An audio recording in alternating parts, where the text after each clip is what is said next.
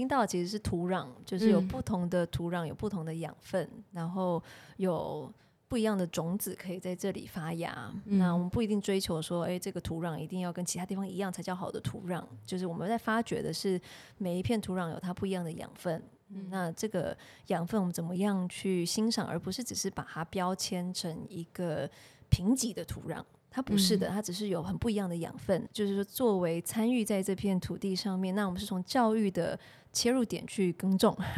去撒种的人，呃，我们也会受到这些养分的滋养。那是一个双向的影响的过程。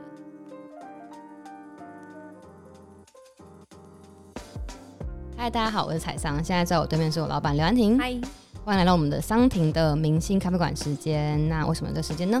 因为我们平常就很喜欢去 一家称之叫明星咖啡馆的咖啡厅，聊一些认真跟不太认真的话题，所以我们就把这个咖啡馆的谈话带上了 Podcast，跟大家一起分享喽。对，今天除了我跟安婷，其实还有另外一位安婷的挚友。对吧？对，从一种角度，对，从从一种角度，所以可能另外一种角度就就不是这样子。这大家可以跟大家多聊，这样。好，所以我们今天邀请到克璇来跟我们一起分享他的故事。嗨，嗨，大家好，我是克璇，TFT 第三届校友。哇，好顺哦，讲的好顺哦。谢谢。你看他多长需要用这个头衔来自我介绍。谢谢 TFT。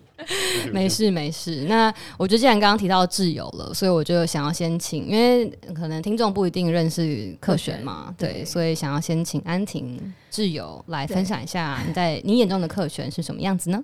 对，我说从一种角度，是因为就是他比较接近一种会吵架吗？嗯，闺蜜型吗？闺蜜型。也没有啦，会动手动脚吗？也也没有啦。但我觉得你在建立错误的标签，直接往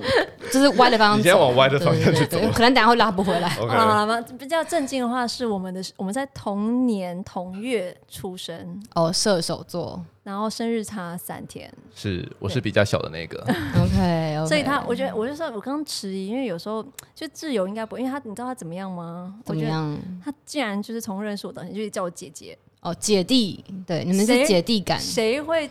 叫一个大你三天人姐姐？干嘛这样？我觉得他故意想要形塑一个距离感。我觉得姐姐安婷这样太严重了，太严重。代表讲姐姐代表我们关系很亲近啊，麻吉，不然我就会叫你说，哎，妈妈安婷你好。毕竟现在也为人母了，直接在观众的耳中吵架起来，对，直接吵架起来，示范。好，所以姐弟是不是？我们先给一个姐弟的。等等等，你为什么你为什么会加入他论述啊？我觉得很好啊，我觉得很好，我觉得很好，对啊，非常正确。我觉得你们这样很搭。OK，好，反正今天就是三个射手座的哦啊，对对，我们今天三个射手座的战争。就是战，射手座就是战，战就是战，直接吵起来，实在太歪了，观众目前还没，听众还没有转走，到底。好了，那就这这不论大家刚刚听到什么关键字，那我们来讲来来讲第二个关键字是什么？呃，没有，也不是关键字，就我很想要跟大家建立我个人第一次见到克璇的画面。哦，那一天，对。那一天其实是多年前喽，多年前、嗯、就是 TFT 正在进行第三届计划的这个，我们现在已经在招募第九届了。对对对，第三届计划真是，那是一个风和日丽的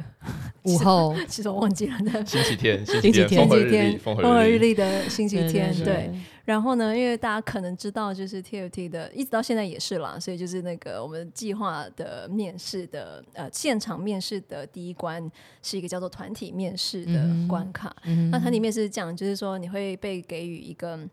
呃情境，对，然后每一个人都是。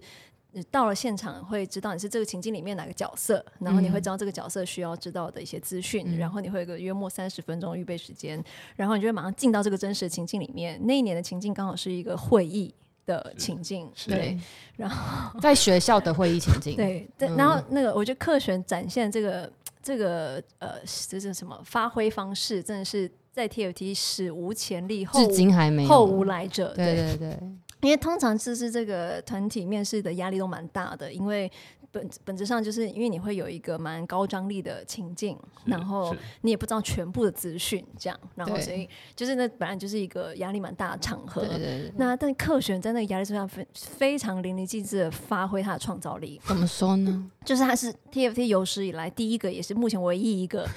就是就是脸不红，脸不红气不喘的发明一个，就是完全不在脚本里面的角色，哦、新的角色。对，然后他脸不红气不喘到一个程度，是连评审都怀疑自己 是不是其实有这个角色。对，就好像是评审想说，奇怪，我我理解错了吗？是不是我没有读到这个剧本？然后他就脸不红气不喘，就发明了一个小名。先先是一只狗狗，先是，首先是一只狗狗，对，是一只狗，然后就整，就是他是，就真的是非常有领导力，因为他连、嗯、他连评审都被他震折了，对，都开始聊那只狗，对，对。就评审想说奇怪，就是，是评审都觉得是我们的错，然后，然后他就这样带领着我们进入了一个新的情景里面，我就想说。大家都不知道彼此的剧本嘛，也就代表我可以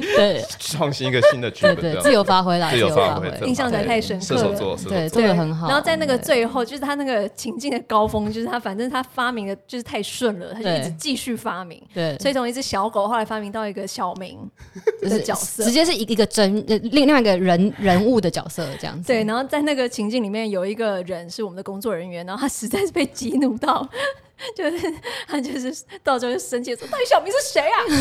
然后我我必须要补充一下，其实当时小明不是我刻意发挥出来的，是因为当时我实在是太紧张了，呃、我就把大雄叫成小明。哦、对，我们本来的一个角色叫大雄。对对对对对。然后我当时内心在想说：“哇，哇塞！”但是还是要很脸不红气不喘说：“哦、呃，其实不是小明，是大雄。”再熬回来我。我其实必须要非常敬佩他，因为你知道大家都会紧张，可紧张的时候竟然可以展现出这么的自信。对，所谓的。拥抱挑战啦，对，而且而且在 这种状况之下，创新的能量实在是非常惊人。对，果然很适合去学校做一些重要事。危机带来转机，危机带来转机。对对对，所以这是我对克选弟弟，克选对克选弟弟的小明的这。谢谢姐姐们，也是我当评审，就是就是评审之力来觉得最。印象深刻的 之一了哦，对对对，了解。好了，我 我觉得讲到这样，大家好像到底在领导在哪里？对不对？好，我们可以认真讲一下。认真讲，如果我要朗诵一下克璇履历的话，哎，其实克璇有一个蛮，我觉得蛮值得大家知道的，就是克璇是因为他两年期间，等下会讲更多两年的故事。他两年期间服务在屏东狮子乡，狮子乡的一个地方，一个地方哪里？南回南回公路上的一个排湾族的学校。对对，但两除了两年之外，他其实留了第三年在那所学校。那一年，他的呃角色是教导主任，刚好带领了这个 学校的转型，参与带领了，听起来参与参与在里面了，参与在和大家一起。所以是就是说，他的创新就是创到后来是一个组织的创新，这样子从小黑到组织，从小黑到这个 这么严重，好适合当一个标题哦。对对对，小黑是他发明的狗，我怕我刚刚没有讲，就是他在面试时候发明的狗叫小黑，看你能够带小黑走多远，这样子，然后他走到一个学校这个转型创新的过程。对对，那。在这个之前，其实那个不过那个科学可以自己补充了，他本来就是读农业经济。呃，我是农，谢谢姐姐安婷，记错了，我是农艺系，农艺农艺系农艺系，显示我多么的外行，你看要罚写三次，农艺农艺农艺，嗯，对，然后不过他现在就是。担任完这个学校领导人之后，绕了一圈又回来了。这个我又回到学术界。对，你现在在就读什么？OK，我现在的研究领域主要是在传统作物富裕还有乡村社会学这一块，嗯、所以我现在就读的科系以前叫做农业推广系，嗯啊，现在叫做生物产业传播及发展学系，名字很长，哦、简称生传系。哦，农推系，然后变成生传系，直接简称起来，农艺变生传这样。博士研究生啊，是我现在博士生。学生弟，学生弟，学生弟，OK OK，好，所以就是，不过就是说，那个我跟邵克璇可以就是呈现一个这么互相嘲笑的状态，不代表我们平常不会有一些很认真的时刻。OK，我觉得要多说一点，大家才能够更理解。就是补充一下，最近因为说他当了这个博士生之后，嗯，呃，回到台北读书，就是反而跟就是 TFT 后来有一些新的专案的合作，像我们刚刚最近刚结案一个。嗯，真的很跨的一个专案，说很跨领域，对，就是是那个呃麦肯锡顾问公司，嗯嗯嗯，然后呃，跟 TFT，、嗯、然后还有 TFT 的这个 Education Collab，其他的 NGO，像是军医教育平台啊，嗯、然后还有 KIST，就是公办民的实验学校啊，然后还有就是科选非常熟悉的土地，就是我们平南平南地区平南地区。的对。的学校的校长老师，就是非常就是跨领域也跨地域的一个为期半年的。认真专案，很认真吧？很认真呢、欸，认真。对，所以就是说，虽然我们已经占据彼此的人生大概五分之一，嗯、但中间也不是那么每次都是频繁的沟通。但过去这半年，因为这个专案。是真的很频繁，每个礼拜都会开到会哦。但是克璇在这里面的角色是什么？不如你自己帮大家建立一下画面感好了。是我在这里面扮演角色，可能因为自身的外貌姣好，所以比较扮演花瓶的角色。我会马上开始乱聊。我觉得，我觉得听众会真的相信。自称自称就是花瓶。除除除了有姣好的外表之外呢？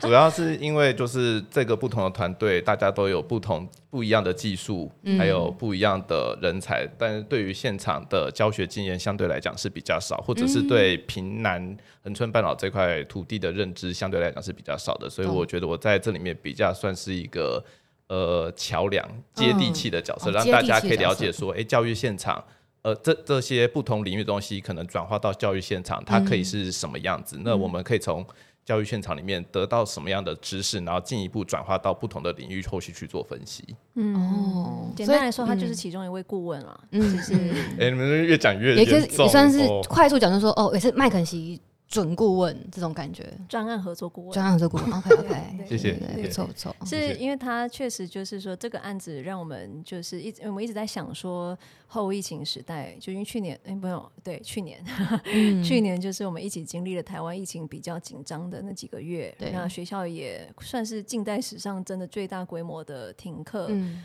然后，那这个会让我们反思说，不是只是要撑过那个疫情的时间，那有没有可能反而在高需求的地方，因为停课真的就是对于高需求地区是一个更呃某种程度更更沉重，然后也更艰巨的挑战。嗯，可是我们一直希望说，它不是只是一个挑战，那我们可不可以趁这个机会也来做一些更有未来性的创新？所以刚好这个专案就是从停课的那一个六月开始，对，然后。那克璇就扮演了一个这么关键的 接地气的。我姐姐这样讲都很严重，害我很紧张。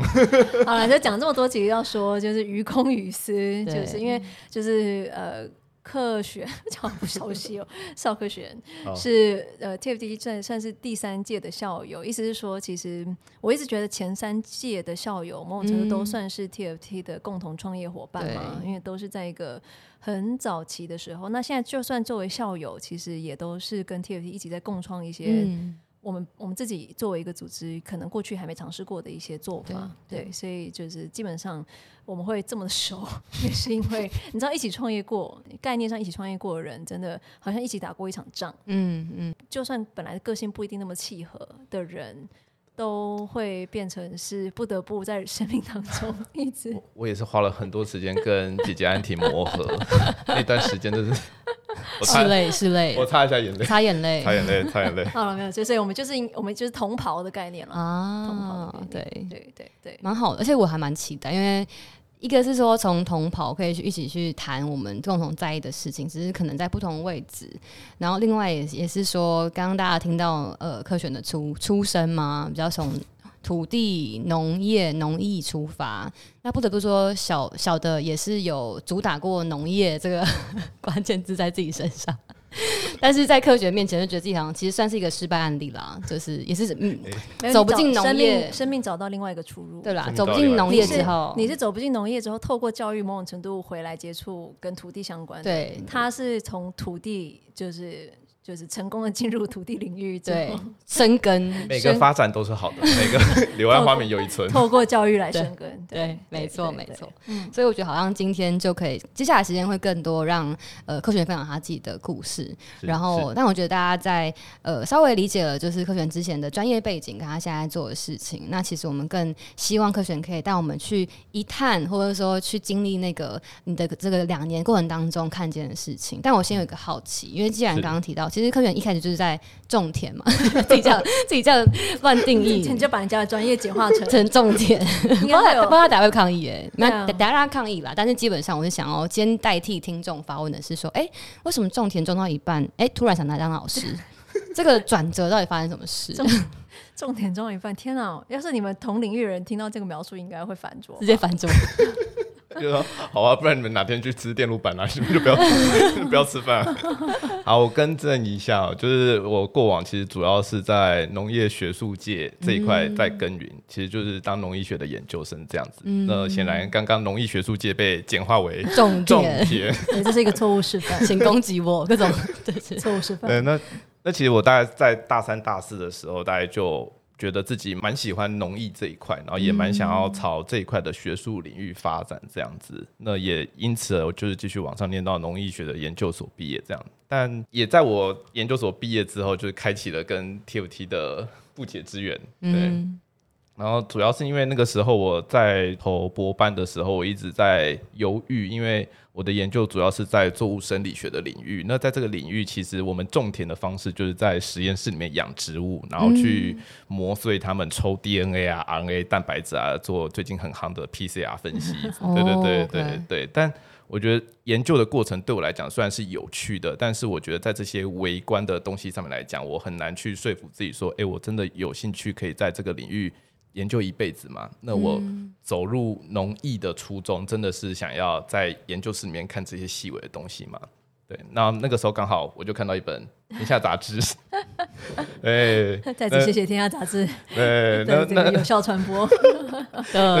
里面有介绍就是安婷还有 TFT 的报道，然后对，那个时候应该是第。第一届 TFT 的招募期间吧，所以那个时候我看完报道的时候，我就觉得，哎、欸，感觉 TFT 计划是蛮有机会可以去尝试一下的。后来其实还有一个插曲，是因为就是我刚好我们那个时候系上有一个教授，就是邀请我到彰化二林一所学校办那个营队，服务性的营队这样子，对，然后我就。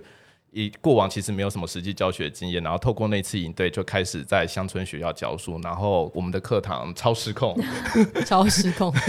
就是小朋友就用鸡飞狗跳来形容，真的就是飞啊跑啊跳啊，对对对对。但我对，但我我其实那次有一个很印象深刻的是说，那那个时候活动我们是要让小朋友自己闯关闯关赚点数这样子，然后后续用。就是竞标的方式买自己的呃标下自己想要奖品。那那个时候有一个有可能就是有自闭症的小朋友，然后自己主动在活动竞标下一个很小的礼物这样子。然后我记得那个那个礼物甚至小到可能只是一个饮料、一个糖果之类。那那个时候学校主任就对我们说：“哎、欸，不简单呢，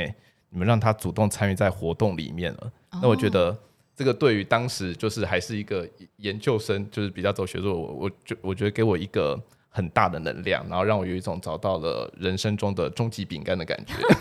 终极饼，终极饼干，引用一下刘安婷的，请大家参考。谢谢大家，安婷的，安婷姐姐的，安婷姐姐的一个第一场演说。所以我就毅然决然，就是我托福也不上了，然后 我博班可能也先暂缓申请，然后我就投入 TFT 计划，然后也很顺利就。走到通过了刚刚说的面试，对，通过了刚刚那个，经过了狗狗跟小明之后，充分展现了创造力跟领导力之后，就是走到了现在这一步。哦，所以他算是算是在你本来的这个，你刚刚说你在本来在已经准备托福，然后本来已经要去往博士，对，准备要国外去那个念博班这样。对，结果那天那个天下杂志的文章，整个把你人生，你妈妈会曾经很讨厌我吗？我妈妈跟我的前一位指导教授很想要烧掉那本杂志，我的博士生就这样没了。好好国外博班不去念，好去乡村当什么学校老师，烧掉那个天下杂志。哎、欸，但这时候我就对安婷很好奇，因为听到，因为安婷其实也这好几年已经看过超多就是不同来申请 TFT 计划的人，嗯，你有看过像这样的申请者？就是除了科学之外，还有其他像这样的，就是哎、欸，突然本来原本的路走得好好的，然后然后跟这件事情产生关联。你要讲的话，每个申请者好像都是这样啊，嗯、就是因为 TFT 的出现是一条本来不太常见的一种路径，嗯、就是它让跨领域的人真的有一个可以参与教育现场的很蛮立即的一个机会。然后因为这种路径。呃，之前没有存在，所以每一个会 就是说尝试来呃，就是认识或者是申请这路径的人，某种程度都是原本人生路径里面不太可能计划上就想象说会有这个路径，然后所以特别是早期啦，就是因为现在 TFT 到第九届比较开始会听到一些哦，我小学的时候就看到这个安婷姐姐的，对，大概这这种论述在从第五届开始说哦，我国中的时候，我高中的时候、嗯、就是看到你的什么，所以我那时候就把这个当成志向。可是呃，在特别是少科选进来的那个早期，它 by default 就是预设就一定是一个岔出来的岔路，嗯、然后所以这可能跟我不知道跟多数大家对 TFT 现在想象还有没有一个差异，因为呃，多数的 TFT 的校友其实本来都人生路径上不一定已经预设他跟教育很有关系，嗯、或者是他要去现场当一个教学者。老师这样、嗯、对，所以大概像邵学这样，假设他的 profile 是一种就是很跨领域的，就是连广义的都称不上，原本是教育相关科系的人，在 TFT 应该平均每一年至少都八八成哦，八成九成左右，嗯嗯，对，所以还蛮多的啦。只是我觉得那个难度可能在早期更难吧，因为就是现在相对来说，可能你。往上仰望的话，还会看到哇，像克璇啊，或其他校友啊，就是已经有蛮多前辈走过参考，可以参考这样的路呢。他们看起来不仅活下来，现在看起来活得蛮好的。从不同角度来说，对啊，气色啊。身材啊，体态啊，职业发展啊，嗯、对啊，但是 你在爆我的料，你刚刚讲体态是，但我一直说，就是现在可能相对来说，大家越来越觉得，哎，这条路连总统来说说这条路看起来越走越宽一点了。对，可是，在科学进来的时候，它还是一条很窄的路，嗯、因为我们第三届之前的两届，一届有九个人，一届十九个人，所以加起来在他前面，而且他进来的时候，就他面试的时候，其实连第一届都还没做完两年。对，嗯，所以。坦白说，那时候我觉得那个跨过来的勇气，跟他身旁的人会想要烧掉杂志的那一个那种，从不理解。谢谢妈妈，谢谢妈妈。应该都是非常合理的哦。因为这正是一个路径，就是那么小，然后人烟还那么稀少的时候，对对的一些冲动。它它其实不是一条已经被走出来的路，它其实是一个你踏上去，你其实就成为那个走出这条路的那个人，那个状态。是是是。哦，然后阿婷刚好提到一一个词叫做“活下来”，对不对？所以这一题我觉得应该大家会很蛮好奇，就是怎么活下来。对，所以应该是说，呃，是两年期间吧，是，就是两年期间的活下来，跟校友之后活下来可能不太一样。对，对，那是我们一步一步来，我们先讲这个，不如先用那个科学角度讲一下你的两年计划的一个缩影好了，选择几个印象深刻的画面，好的，冲击。冲击吗？哦，每一天都在冲击，每一天。嗯，我我其实觉得这两年对我来说是一个把自己彻底打碎，然后再重新组装的过程。嗯、所以不不会言说，我觉得其实这两年大概在我当时二十几年的，当时还是二十几年的人生中，应该算是人生中最低潮的两年。哦、对对对对，那就像前面刚讲的，就是刚开始到狮子山教书的时候，我其实是学术相关的研究生，然后也可以说是蛮。不食人间烟火吧？你说，因为过去都在那个培养皿跟研究室之间，对对对对对对对，就想到大家想说，哎，你就是可能在台北生活已经有有一个既有的印象。我甚至就是在台北市里面的一个小小的研究室，我的生活就是这么这么的像在培养皿里面。然后，甚至我从小到大都是在都市生长的平地人，对，所以我觉得当时透过计划来到狮子乡教书的时候，一开始进入学校的时候，我觉得就有很大冲击。所以一开始的时候，我觉得。我自己找到一个梦幻工作，因为当时走进狮子乡那种学校，第一天刚好云雾飘渺，刚下完雨还有彩虹，然后小朋友在操场上奔跑，我想天哪，我在快乐天堂，快乐天堂。我在三十岁之前就找到这个，简直是我的梦幻工作。对，然后后来就发现，哎，事情不是我想象中那么简单。你 说那个花半天的时间就发现，我可能三天的时候就想说，哎。违约金要多少算一下？从梦幻到梦碎，这样子。对对对对对，嗯、对。然后就是，其实我觉得新手教师是一个冲击。嗯、然后我本身进入到一个呃原住民族的学校，对，所以整个生长的脉络也是不一样的冲击。那我觉得在这样一个双重的冲击之下，我就有感受到说，哎，原来我自己内心脆弱，或者是我内心自己。在状态很差的时候，原来我会是一个呃，可能很自以为是很独断的那样的个性。我好像觉得，好像看看到我自己的真面目，然后否认自己吧。嗯、对，那那时候有很多质疑啦，嗯、我觉得用质疑这词比较好。嗯，但是质疑的是自己。对对对，因为一开始的时候，我教书，我就想说，我过往可能相对来讲比较被束缚，我希望给大家一个充满弹性的学习空间，大家一起吸吮知识的奶水，然后我们一起迈向更好的自己，然后就 这是什么堂堂正正的中国人？还是我跟你讲的没有，我只有只是说联络部以前背后会印的那种，就是一些宣言。我对那个可能是姐姐的年代了，我对那个联络部很陌生。在那边，对，那那就是一开始的时候可能很放，然后后来就是发现说，哎、欸，小朋友有点越来越失控，然后就收回来，嗯、就有有听到 TOT 一些督导说，可能还是要把握你班级的原则，然后班我就从很放到很收，对，从爱与温暖的老师变成铁与血的教师，对，然后 大概。教学，那班级经营的状态其实有，呃，班级的秩序的状态的确越变越好。可是第二教学第二学期的时候，某一天，那个应该是期末吧，就有一个学生走来我前面，他悠悠跳前面就说：“老师，你知不知道？你来我们班以后啊，我们觉得什么都要管呢、欸？就老师你在统治我们呢、欸？”我想，哎、欸，统治。我那时候还讲说蛮有趣的词，对，统治哦，很特别。然后老师，你知道就统治，你一直统治我们吗？你知道，我觉得我，嗯，我觉得我很恨你。对。然后那那个时候，我当下其实愣住了。然后小朋友讲完之后就，就就悠悠的就走掉了，这样子。然后刚好下一节课是空堂。然后我觉得那句话对我来讲。太有后坐力了，嗯、就是因为我我我那个时候每天晚上都备课备到十一二点，然后就是可能做学习单，然后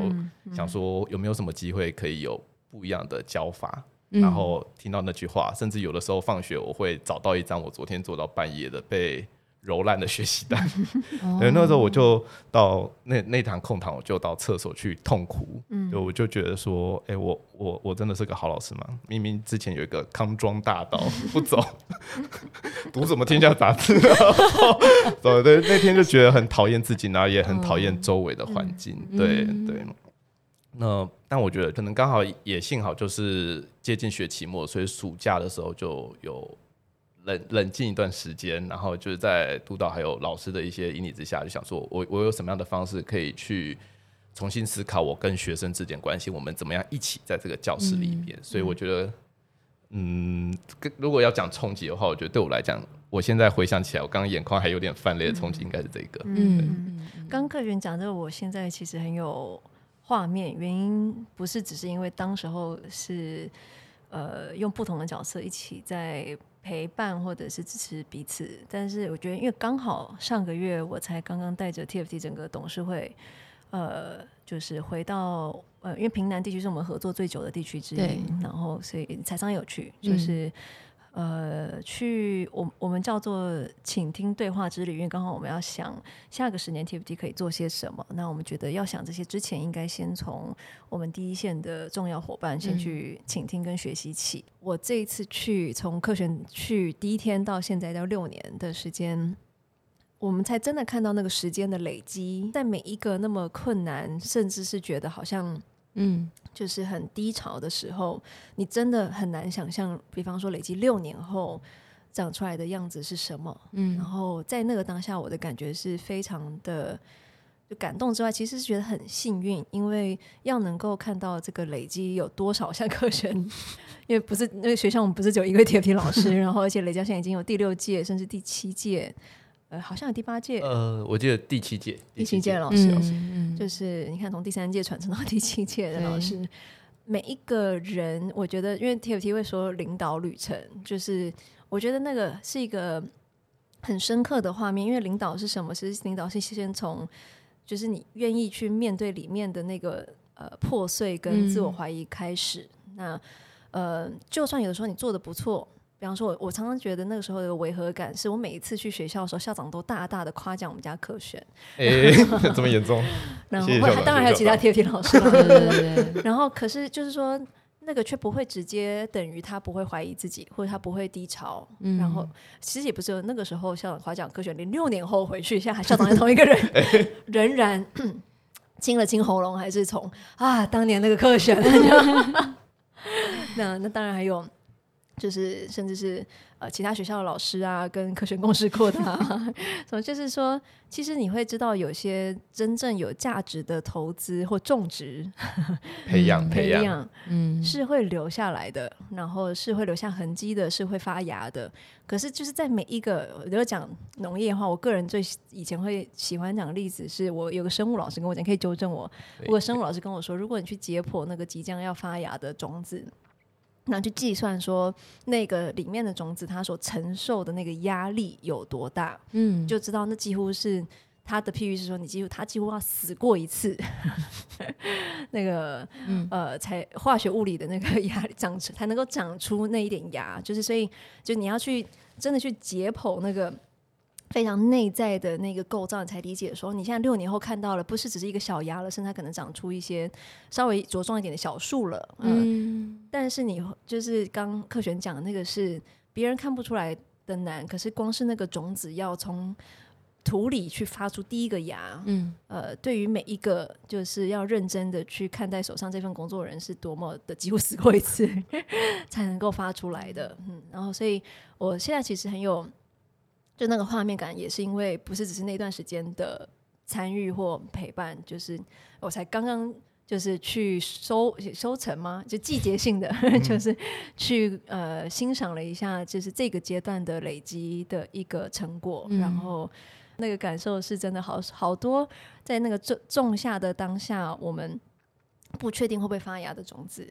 就是开始大大小小的在发芽，那当然不代表说接下来就一帆风顺，然后 就是他还是需要呵护，还是、嗯、还是有很多。但对他刚刚讲那个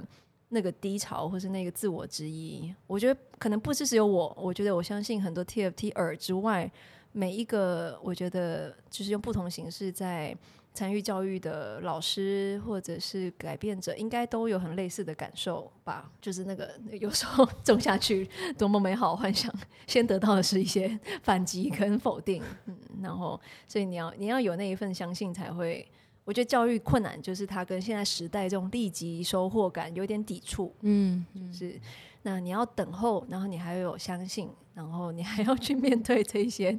冲击跟自我怀疑才。而且要过这么久，你才会看到它真的长出来了。嗯，对，了解。但是因为刚刚科学也提到说，从第一天进学校嗯的那个画面，嗯、然后到可能你的教学第一学期是那个让你在厕所痛哭的那个，对。但前面有提到说，其实科学在这所学校也待了三年，是。所以我蛮好奇说，除了这个这个第一学期的这个这个，其实算是一个磨合或是一个深刻。这个认识自己的过程，还有什么画面？你觉得这三年当中对你来讲印象很深刻或是很重要的？嗯，我觉得第一学年真的是我在了解这个场域，嗯、然后这个场域跟学生也在了解我，但我可能第一年，嗯。可能就真的很像那个统治吧，就是我把我自己认为好的东西，我对我，我觉得我生命中真的是对于教育有太多美好想象，我我一定要把这些东西带过来，然后让你们每个人都体验一下原来教育这么美好。可是这个这个教育的好是我想象的好，并不是我们一起去完整的。嗯、所以我觉得第二年开始，嗯嗯，我觉得一个很重要的里程碑是，呃，第一天的时候跟。我们我我就还是教原班级，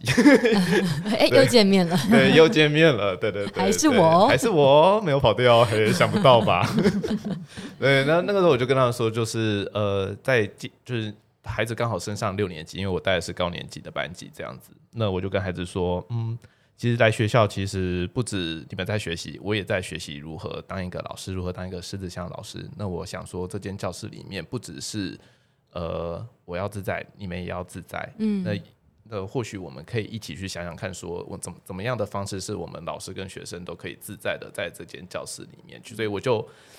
我觉得还是有所谓的铁与血的那些班规，嗯，对。但是这些原则就会是我跟同学学生们一起去制定出来。那甚至我觉得一个很大改变是，那个布告栏也不是我自己一个人做了，而是。我们跟学生，就是我我我们跟讨论好要要怎么设计之后，然后学生可能用他们的午休时间，他们自愿用午休时间，你没有统治他们，没有统治他们，就是用用他们的时间，然后他们就一起来设计说怎么样布置这个教室，然后我们做了很多的决定，像毕业旅行去哪边玩啊，或者是我们想要有怎么样的毕业的服装，我们的毕业纪念册要怎么样子，我觉得就是有跟同学有很呃跟学生有很大的讨论，那这时候我就觉得，哎，我好像从。我变成这间教室，就是从我的教室变成我们的教室。嗯、那这对我来讲，可能是一个很很大转变。那让我有一个觉得我也是这个部落的一份子，一个很深刻的感受，是我第二年某一次在那个，也就是丰港一带，嗯，在就是准备要搭公车，晚上准备要搭公车回家的时候，嗯、然后那个时候已经傍晚，然后远方就有一个 seven，然后刚好有一群。小孩的嬉闹声走出来，然后仔细看，哎、欸，发现是我的学生，他们也看到我了，然后就说：“老师，老师，老师，你要回家哦。嗯”嗯，对，我就对啊，我要回家。然后你要回家哦，那礼拜要记得回来哦，要继续回来教我们哦。然后那时候我就觉得，那时候刚好也在上演，就是 那个王振中老师那个老师你会不会回来？然后那对，对，对，对，电影刚好在播。对，那时候我就突然觉得说，哎、欸，我好像也。渐渐渐成为这个教室的一份子，嗯、对对对，嗯、这个甚至是这个学校社区的一份子，嗯、那我就觉得有很大的感慨，觉得这对我来讲是一个很重要的画面吧，嗯、就是我我也是乡村的一份子。嗯嗯，嗯我记得差不多也是那一年暑假吗？就是找这个我们合作蛮久的，就是花莲的无畏屋的顾宇君老师是吗？是就应该是那个暑假，就是他来跟我们分享他对乡村、对土地、对教育的。一些想法，那我记得他就讲一句话，他说：“其实他一直认为田野是老师的老师。”嗯，那呃这句话我一直都记得，因为我呃其实有个很深刻的体悟是，教育这些年，就是特别是我观察这项，不管是刚刚提到王振中老师，或者是 TFT 自己的老师的成长历程，真的能够留下深刻影响力的，创造一些真的留得下来的改变的。呃，都不是只是教学技术的工作者，呃，卓越教学技术工作者，不是说教学技术不重要，而是说像科学刚刚描述，统治可能 就是一个有点强烈的字，但是我觉得，呃，要是我来诠释的话，统治是一种比较单向的，就是我有一套技术，我有一套做法，然后我要把它施行在一个受众身上。呃，那是一种单向的教学技术。那所谓的田野是老师老师说，并不是说这些教学技术不重要，而是它必须经过一个转化的过程。那这代表老师也必须是一个学习者，他要向这一片土地学习，他要向眼前的孩子学习，他要向他们的脉络学习。那甚至他跟他们建立这一些真实的信任关系，才有机会去深化这些双向的学习。所以一直到那一年，我才意识到，因为从 TFT 创立以来，我们一直会说用生命影响生命。那我那一年开始用更深刻的眼光看待这句话，因为用生命影响生命，第一次听到的时候好像是一个单向的，有一个生命要去影响另一个生命。生命。但是那一年我更深刻的开始意识到，这是一个双向的。当你说用生命影响生命的时候，第一个问题是我用什么生命，我用什么样的生命去影响别人的生命，而且其实很多时候也是反过来，是别人的生命也在。影响我们的生命，那是一个相互学习的过程。嗯，那很吊诡的就是，嗯，当你这样子承认自己的不足的时候，你好像才能够成为真的可以教会别人东西的那个人，然后也有能力去做那个转化。嗯，所以我觉得就是他刚讲的那个，就是统治或者是呃转化土地。可能刚好可以切回今天的主题吧，因为并不是只是因为采商个人对农业 很有兴趣，而且我是失败的那个，柳暗花明村又一村的那一个，对对对期待期待。而是我觉得其实这是一个很可以转移的到不同的场域的话题，嗯、就是说不是只有在所谓的。我们服务的这些乡村学校，对，呃，甚至包含就是说，就连在所谓的组织里面要去做不一样的这些改变，嗯，呃，其实都包含这一些要跟脉络学习，嗯、要跟土地连接，要建立信任的这个过程，嗯，所以我我猜这是今天我们想切入这个点的原因，因为我们上一集聊了这个教育不平等的某种什么像概论吗？对，一零一。对，然后可能让大家觉得，因为我们就是很清楚知道我们的使命是要来改善，嗯、甚至有机会有一天可以解决这个教育不平等的问题。嗯，但这个讲法说不定一开始乍听好像是一种很单向的过程，就是有一群人要去解决一个问题。嗯，这样。那我希望这一集可以多带入的是这样的一个土地，呃，带入双向的丰富的视角，理解说，呃，要解决问题并不是一件单向的事情。嗯。好，哎，那刚刚听到就是两位在聊的时候，我就忽然想起来，我们上一集其实有在聊的概念是说，我们能不能够看见的不是城乡差距，而是城乡差异。那我也蛮好奇，说对于客群来讲，就你的经验，你怎么看待这句话？嗯，就像我刚刚讲的故事，我觉得第一年是磨合，然后第二年是感受自己成为这个社区的一份子。我觉得第三年我是开始看到说，哎、欸，这个社区它或者是平南半岛狮子乡，我觉得它是有很独特的魅力存在，然后让我觉得我甚至会觉得我是喜欢上部落生活的那种感觉。嗯，对。那我觉得就有点像呼应上一集，对吧、啊？就是可能看到不是差距，是这个差异，而这个差异是说乡村自己它其实是有很独特的魅力存在的。嗯，那我想讲一个或许。大家在都市生活的人比较会有的那个既视感，就是我在我因为我现在回来台北嘛，通勤的时候，可能有的时候我从综合到公馆通勤，可能也是需要大概三四十分钟，然后人潮很多的时候，就会觉得心里很焦虑。嗯，但是当我在狮子乡就是教书的时候，有时候我们也会去恒春或者其他地方吃饭这样子。然后虽然通勤时间是三四十分钟，但是我感受到是你旁边就是环山环海的那个。景景色的那个感觉，你会觉得说，哎、欸，其实这个这片土地它是有它很美、很很美丽的地方存在。那甚至在人文的地方上，也有时候肚子饿的时候，他说，哎、欸，走了，我直接这个请你吃啦，这样。然后部落的家长本身是很热情的，我会感受到说，哎、欸，部落本身真的是有那种大家好像都是一家人的那样的感觉，会让我觉得说我在这里面会很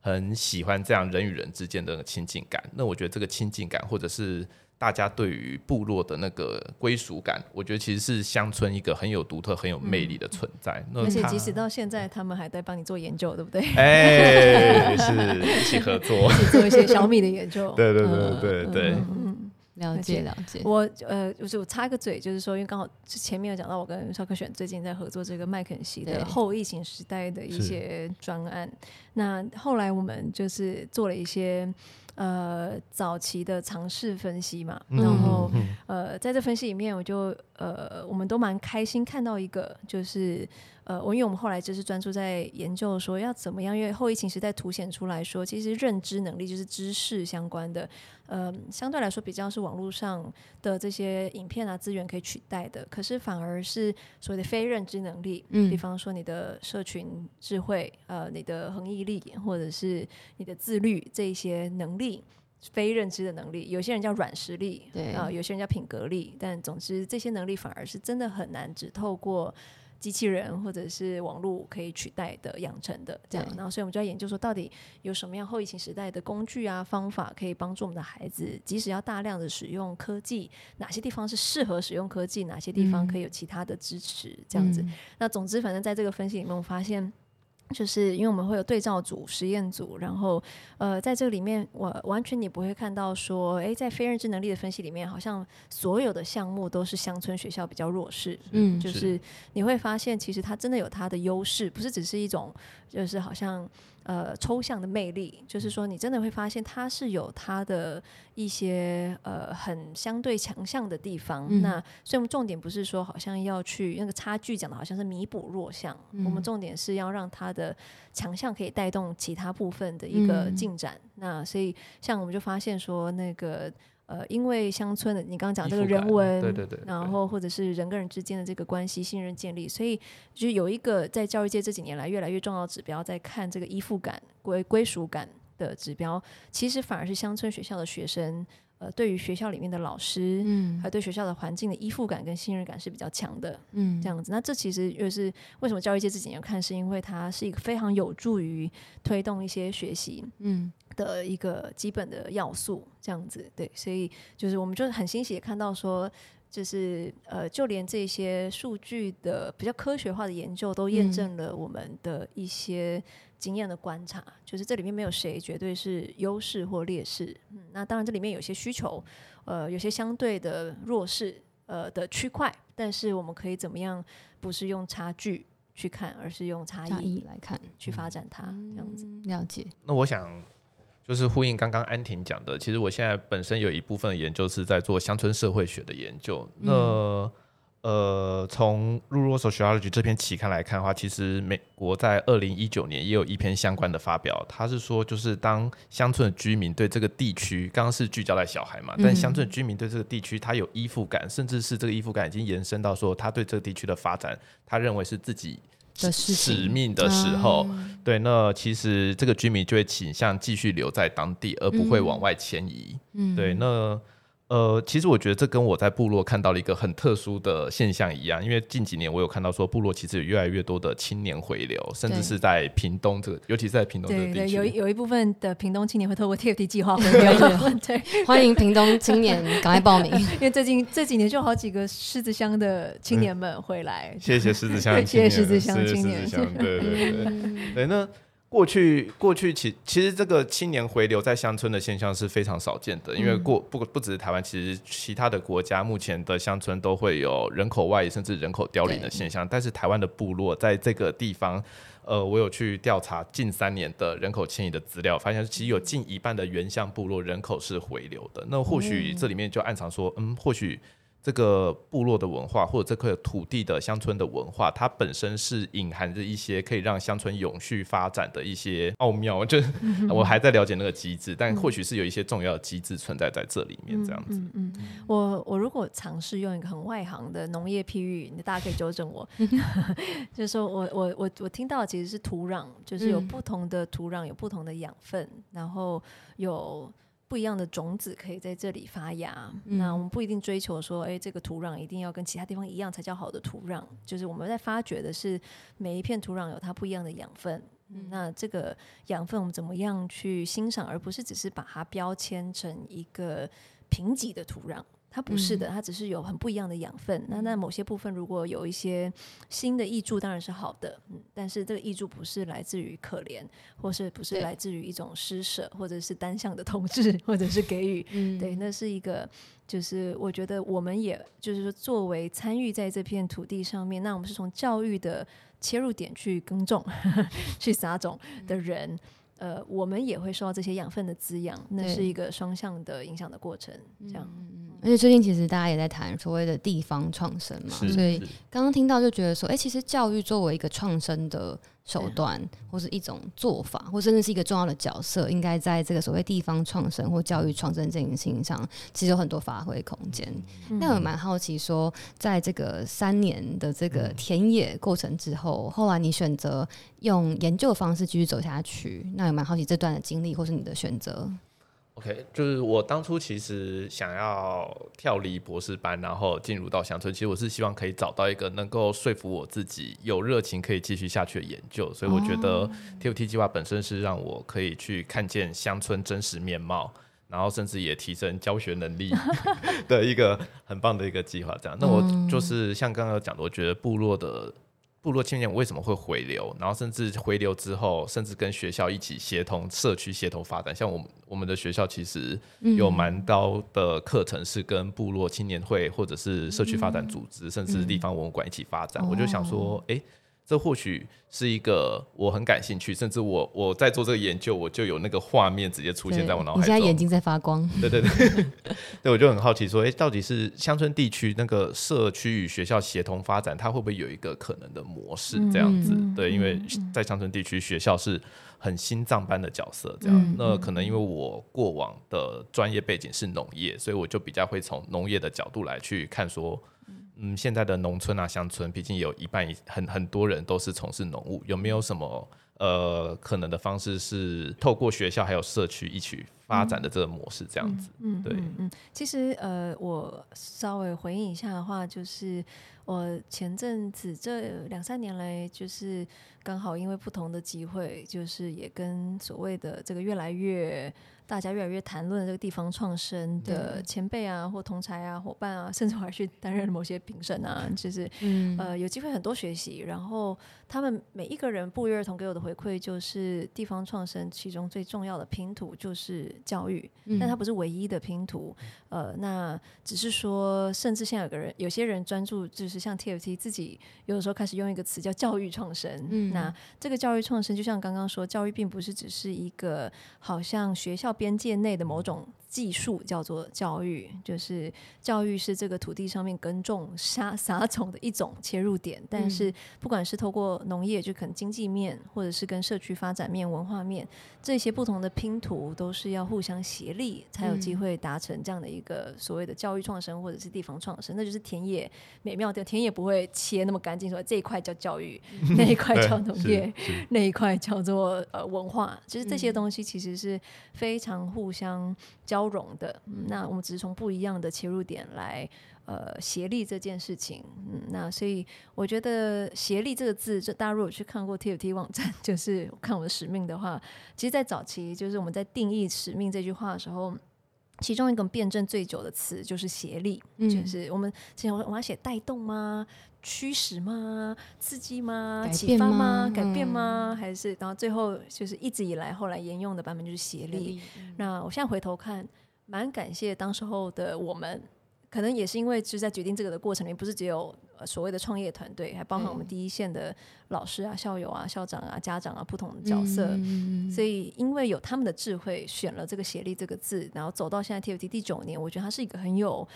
前瞻性、很有智慧的一个词，因为它真的非常贴切了描述，不管是克选刚刚讲的这个过程，嗯、或者是现在从组织的角度在协力，那是一种很。协力狗的画面好像是，你知道最近在看一些古装剧，就是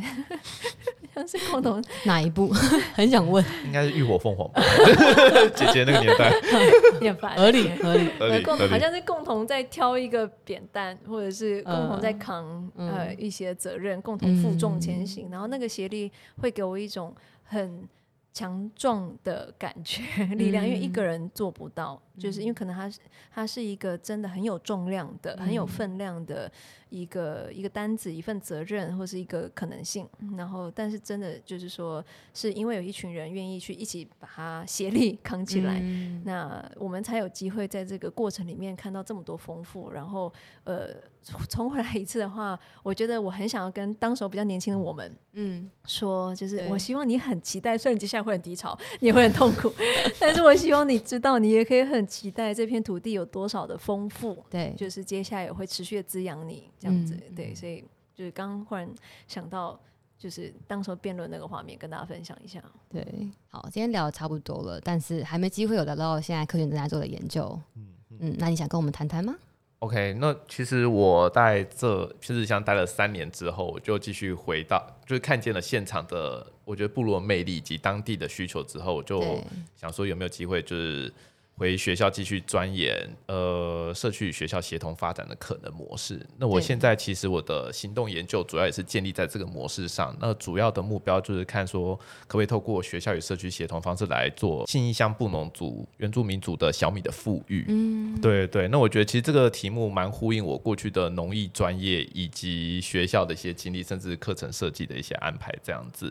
那之所以会想要做这研究，主要是说，其实大家对于就是小米大概就是那个小米粥的那个印象，嗯、但其实小米对于部落而言，不管是布农族，甚至排湾族、鲁凯族、泰雅族，或者是甚至是那个兰屿的达悟族，其实有很多文化都跟小米的栽培是有关系的。但是现在小米其实因为就是市场机制，它逐渐在式微当中，嗯、对，所以说其实很多跟小米栽培有关的碎石记忆啊，或者是一些。地方的品种，如果我们讲生物性地方品种，嗯、它其实是随着这个社会变迁在消失当中的。所以我想说，我目前的就是透过这个模式，然后我的专业有没有机会去想出一个行动方案，然后跟当地人一起，嗯、而不是我自己去思考要做这件而当跟当地人一起，然后我们试着把就是当地旧有的一些小米的一些文化，然后重新再把它赋予起来。这大概是我目前研究在做的事情。了解。所以我刚刚听到说，有种那个物种的可能消失，是是是，其实它伴随的是文化层面的，嗯，应该说。其其实它，我觉得之间是环环相连的。嗯、就是当你开始没有在种小米的时候，嗯、那当然也就不需要所谓的播种剂啊，嗯、也不需要所谓的除苏剂这样子，嗯、所以记忆可能会渐渐消失。当记忆渐渐消失的时候，你没有人在种这些小米，那你原本当地特别的那些物种，嗯，也就渐渐的流失了。因为种子你放个两三年，它就失去活性了嘛。嗯、对对对对，所以其实文化、物种，甚至是当地社区的发展，我觉得本身是很紧密串联的。嗯，了解。那如果听众听到现在，对于这个主题有更深的好奇，其实我们刚上了一篇就是完整针对这个主题跟科学的专访这个报道，然后在我们的故事站里面，所以欢迎大家去点击然后收看这样子。嗯，对。那我们今天聊了这么多，所以也也很好奇，就是听完这些故事分享，然后呃，最后有没有什么想要分享给我们听众吗？就是关于这个主题有没有什么想要分享的事情？嗯。嗯，我我想要分享给大家，就有一次我看到一个从事澳洲原住民教育的研究者，叫做 Lila Watson，他有一段话就是蛮触动我现在的人生观哦。那那句话翻译成中文的话，大概说：如果你是来这边帮助我的话，那你是在浪费自己的时间；但是如果你是因为你所信仰的自由与我所信仰的自由会相互影响而来的话，那让我们一起合作。嗯，对。那我觉得其实。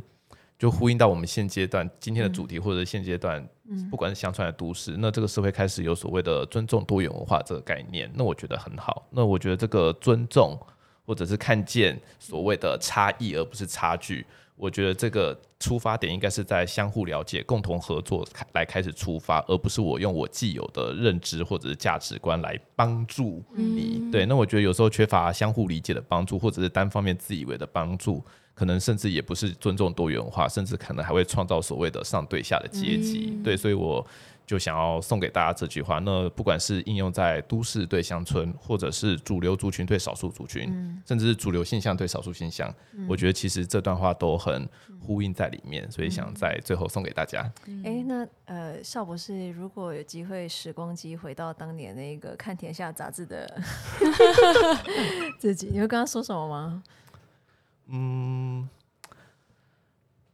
可能会跟今天的主题有点离题，但是 我会 没事没事。刚刚说刘安婷跟杂志介绍的有一点不一样，本人那没有，本人还是很难相处，没有了。嗯，我我其实，在蛮多场合都会跟大家分享，或者是这也是我大学毕业那个一个教授送给我们的话，嗯、然后每个时刻我都会拿出来对自己讲，不管是在那两年，或者是。即便是现在，嗯，那个那句话，我觉得是，嗯，永远不要对自己感到失望，嗯，因为我觉得，呃，这句话有有点像是针对我个人送送的那两年，对，因为我觉得人生中有太多就是茫然未知或者是质疑自己的时刻，嗯，对，即即便我现在可能回到学术现场，然后我有一个能够很说服我的主题，但这个主题有的时候我走下去的时候，我也还说，天哪，我真的走得下去吗？嗯、我我。茫然的起来，茫然的起来，我是不是应该赶快去考个公职或者怎么样子？嗯、对对对，但我觉得就是这段话陪了我很多的时间，嗯、然后就是永远不要对自己感到失望。嗯嗯嗯，我也听过他讲这句话蛮多次，对，我只是想让大家也听到，因为我也我也觉得这是一个听起来很简单，但是是很真实，然后也有力量的一句话。那如果我个人就是在结束以前的话，我会呃。想要回到我个人，呃，我自己，因为之前疫情之前也有机会去跟其他国家、全世界的这个 Teach For 什么组织有些交流。我去过澳 Teach For Australia 澳洲，我去过马来西亚，我去过墨西哥，嗯、去过秘鲁，去过印度等等。那呃，在那个呃疫情前最后几年，密切的跟不同地区的可以说是乡村教育工作者在呃互动的时候。我一直常听到的最核心的最有力量的字叫做 community，嗯，community。那 community 这个字，因为我从大学的时候就对字根很有兴趣，狂热，狂热。然后 community 这个字根，就是我我可能不是专家啦，嗯、但是它另外很常应用的地方，就是其实是教会里面它那个共识，就是你、嗯、你你有好的这个东西，或者是你共同合作在进行一个很有重要性的仪式，然后共同同桌吃饭，嗯嗯，那个那我觉得他很。日常，但是他也就是他的日常某种程度，他的接地气也是他力量的来源。因为我觉得，呃，TFT 有时候谈领导力，我有时候觉得中文的领导力真的听起来是一个有点遥远的，对对，很有位距离感，对。但最近这几年越来越说服我，为什么我还是认为 TFT 有个领导力狂热，我还是很相信领导力是很重要的能力跟价值，是因为我后来发现这些不同地方的乡村工作者或关教育关关注者，就是。都不断的回到 community，叫做 collective leadership，就是集体的领导力。嗯、所以这里面强调，并不是有任何一领导，并不是一个救世主一般的，或者是一个很有魅力的个人的领导，嗯、而是你怎么样促进集体可以共同领导我们，彼此都去一个更好的地方。嗯，嗯，那我信仰的 然后我也真实看见可以发生的是这种以社区 community 为核心。去驱动的集体领导力，然后现在 TFT 快要十年，我也觉得那是下一个阶段越来越重要的一个专注点，并不是只是一个一个进到现场的计划成员而已了。那校 校友们想科学，就是那个在社会不同角色的切入点的协力的串联的集体领导力。我认为会是一件很有价值去耕种的下一个阶段的种子，这样。嗯、然后我很期待十年后邵博士可能是我不知道邵教授邵，我也我也希望 邵部长，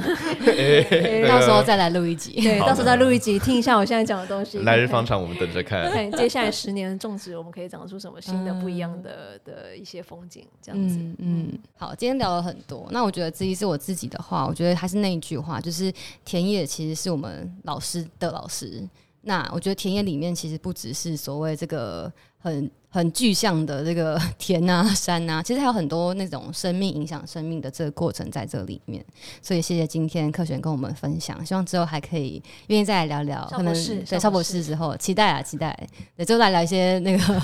毕业论文之类的。OK 哈，我努力，我已经答应了哈，我努力，我努力，到时候再让大家一起参与我的毕业口考。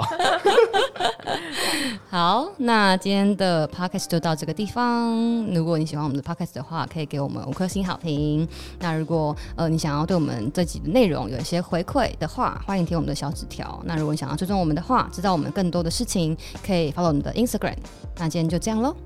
好，谢谢大家，谢谢大家，拜拜，拜拜，拜拜。